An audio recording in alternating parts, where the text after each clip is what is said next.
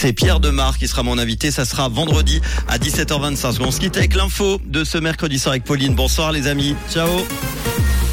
Bonsoir à tous. Le Conseil des États avalise l'impôt sur les vapoteuses. La pandémie a permis d'améliorer la numérisation dans l'éducation et de la pluie au programme demain matin.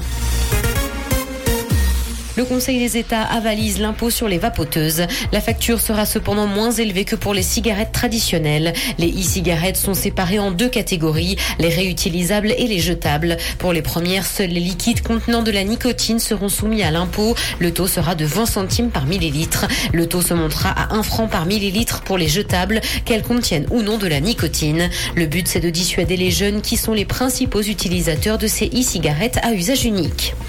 La pandémie a permis d'améliorer la numérisation dans l'éducation. Le nouveau rapport sur l'éducation dans le pays est sorti. Si la crise sanitaire a été un défi majeur avec l'interdiction temporaire de l'enseignement en présentiel, elle a aussi permis d'ouvrir de nouvelles perspectives sur le front de la numérisation. Selon le rapport, il faut poursuivre les efforts entamés.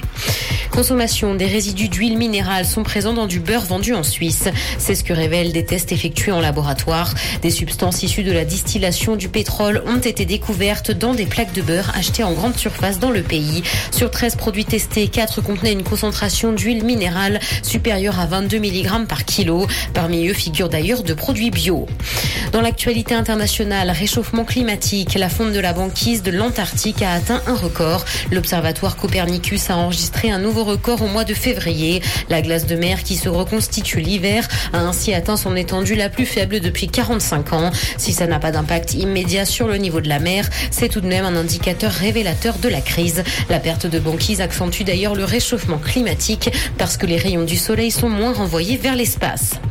Une nouvelle usine Foxconn pour la fabrication d'iPhone en Inde. Foxconn est le principal fournisseur de la marque à la pomme et prévoit l'ouverture d'un nouveau site dans le pays. La firme américaine entend ainsi diversifier la chaîne de production après les perturbations connues sur son site chinois. L'ouverture de cette usine va permettre la création de quelques 100 000 emplois en Inde. L'iPhone 14 devrait donc être fabriqué dans le pays.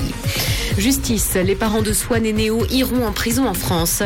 Coupables d'escroquerie, ils ont été condamnés à 5 ans de prison ferme, dont 18 avec sursis, ainsi que 100 000 euros d'amende chacun. Ils ont été reconnus coupables d'avoir escroqué plus de 300 personnes au sein de l'ancienne agence matrimoniale dans laquelle ils travaillaient en famille. Les faits qui leur sont reprochés remontent à une période comprise entre 2010 et 2014. Du soleil et des nuages sont attendus demain matin et il va pleuvoir. Côté température, le mercure affichera 7 degrés à Nyon et Yverdon ainsi que 8 à Lausanne et Carouge. Bonne soirée à tous sur Rouge. C'était la météo, c'est Rouge.